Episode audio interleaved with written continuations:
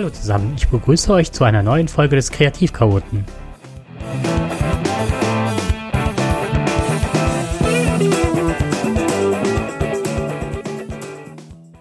In der heutigen und wenigen weiteren Sendungen werde ich mich mit dem Thema ADHS und Medikamente beschäftigen. Zuvor jedoch etwas in eigener Sache und zur eigenen Absicherung. Wie bereits einige Male in dem Podcast erwähnt, bin ich weder Arzt noch Apotheker bzw. Psychiater. Das heißt, dass dies die Fachleute sind, die als Ansprechpartner für Medikation und Therapie gelten und aufgesucht werden sollten. Ich trage hier nur zusammen, was ich über längere Zeit gelesen und meine verstanden zu haben. In der Vergangenheit wurde ADHS hauptsächlich mit Psychostimulantien behandelt, die die Konzentrationsfähigkeit verbessern aber ein hohes Abhängigkeitspotenzial haben.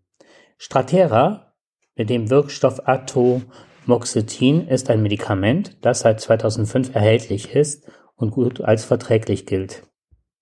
Atomoxin, na, das ist ein schweres Wort.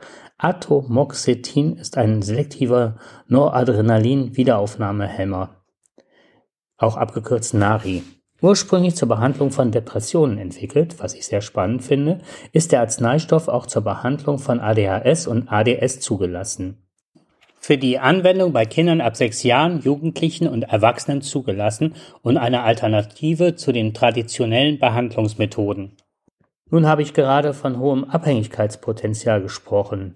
Das ist jedoch etwas, das ich so nicht unterschreiben werde, was aber meine persönliche Meinung ist.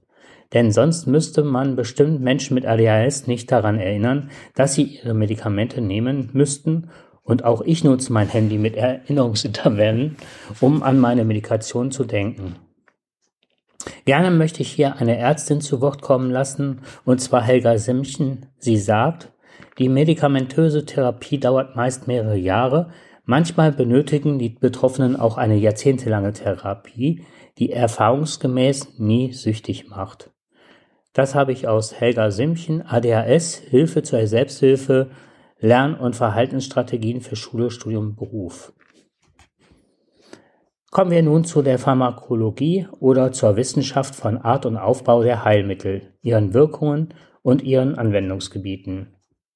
Botenstoffe sind chemische Substanzen, die im Hirn und im Nervensystem verwendet werden, um Signale von einer Zelle zur anderen übertragen. Diese Botenstoffe spielen eine wichtige Rolle bei der Verarbeitung von Reizen im Gehirn und beeinflussen die Aufmerksamkeit und Konzentration, wie hinlänglich bekannt. Bei Patienten mit ADHS sind die Konzentrationen dieser Botenstoffe in bestimmten Teilen des Gehirns reduziert, was zu Schwierigkeiten bei der Konzentration und Impulsivität führt. Medikamentöse Therapie kann diese Störungen korrigieren, um die Aufmerksamkeit und Konzentration zu verbessern und unkontrolliertes Verhalten zu reduzieren, ohne negative Auswirkungen auf das Nervensystem.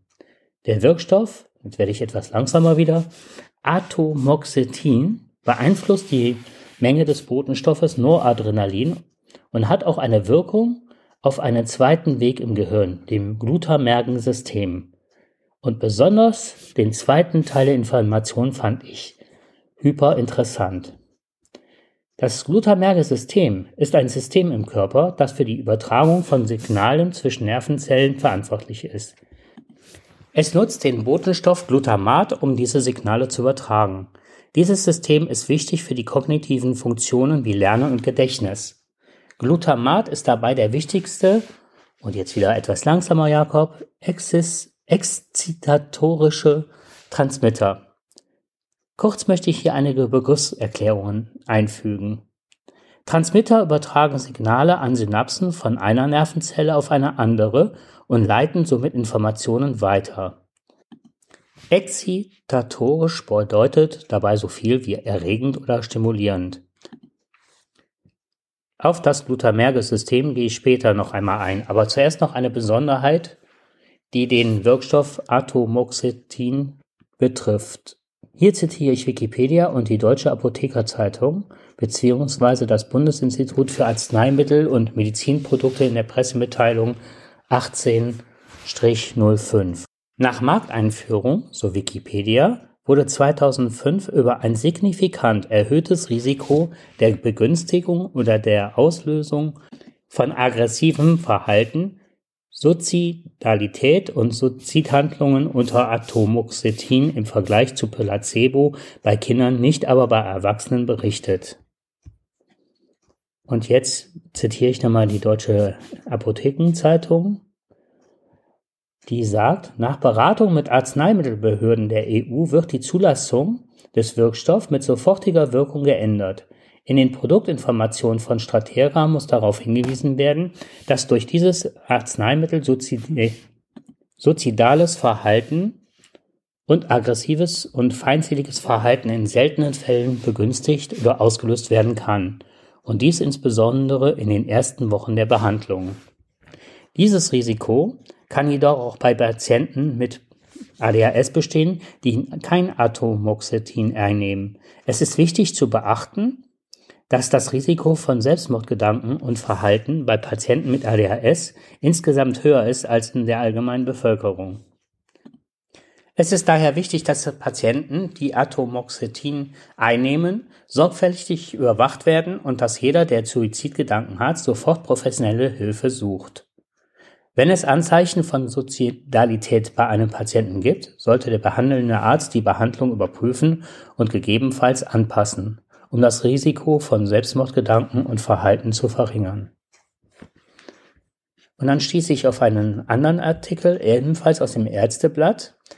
Eine Gruppe von Wissenschaftlern hat herausgefunden, dass einige Kinder mit ADHS Abweichungen in ihren Genen haben, genannt Copy Number Variations. Diese Abweichungen beeinflussen die Aktivität bestimmter Gene und waren bereits mit Entwicklungsstörungen des Gehirns und anderen Erkrankungen in Verbindung gebracht worden. Die Forscher haben die Gene von Kindern mit ADHS und gesunden Kindern verglichen und festgestellt, dass 3,66 Prozent der Kinder mit ADHS unbekannte CNV hatten Sie haben auch eine Vielzahl weiterer Genvarianten gefunden, die die Häufigkeit von genetischen Veränderungen bei Kindern mit ADHS auf 9,94 Prozent erhöhen. Diese Genvarianten beeinflussen den Glutamatstoffwechsel im Gehirn, was die Symptome von ADHS erklären könnte. Diese Studie eröffnet die Möglichkeit neuer Therapieansätze, die den Glutamatstoffwechsel beeinflussen.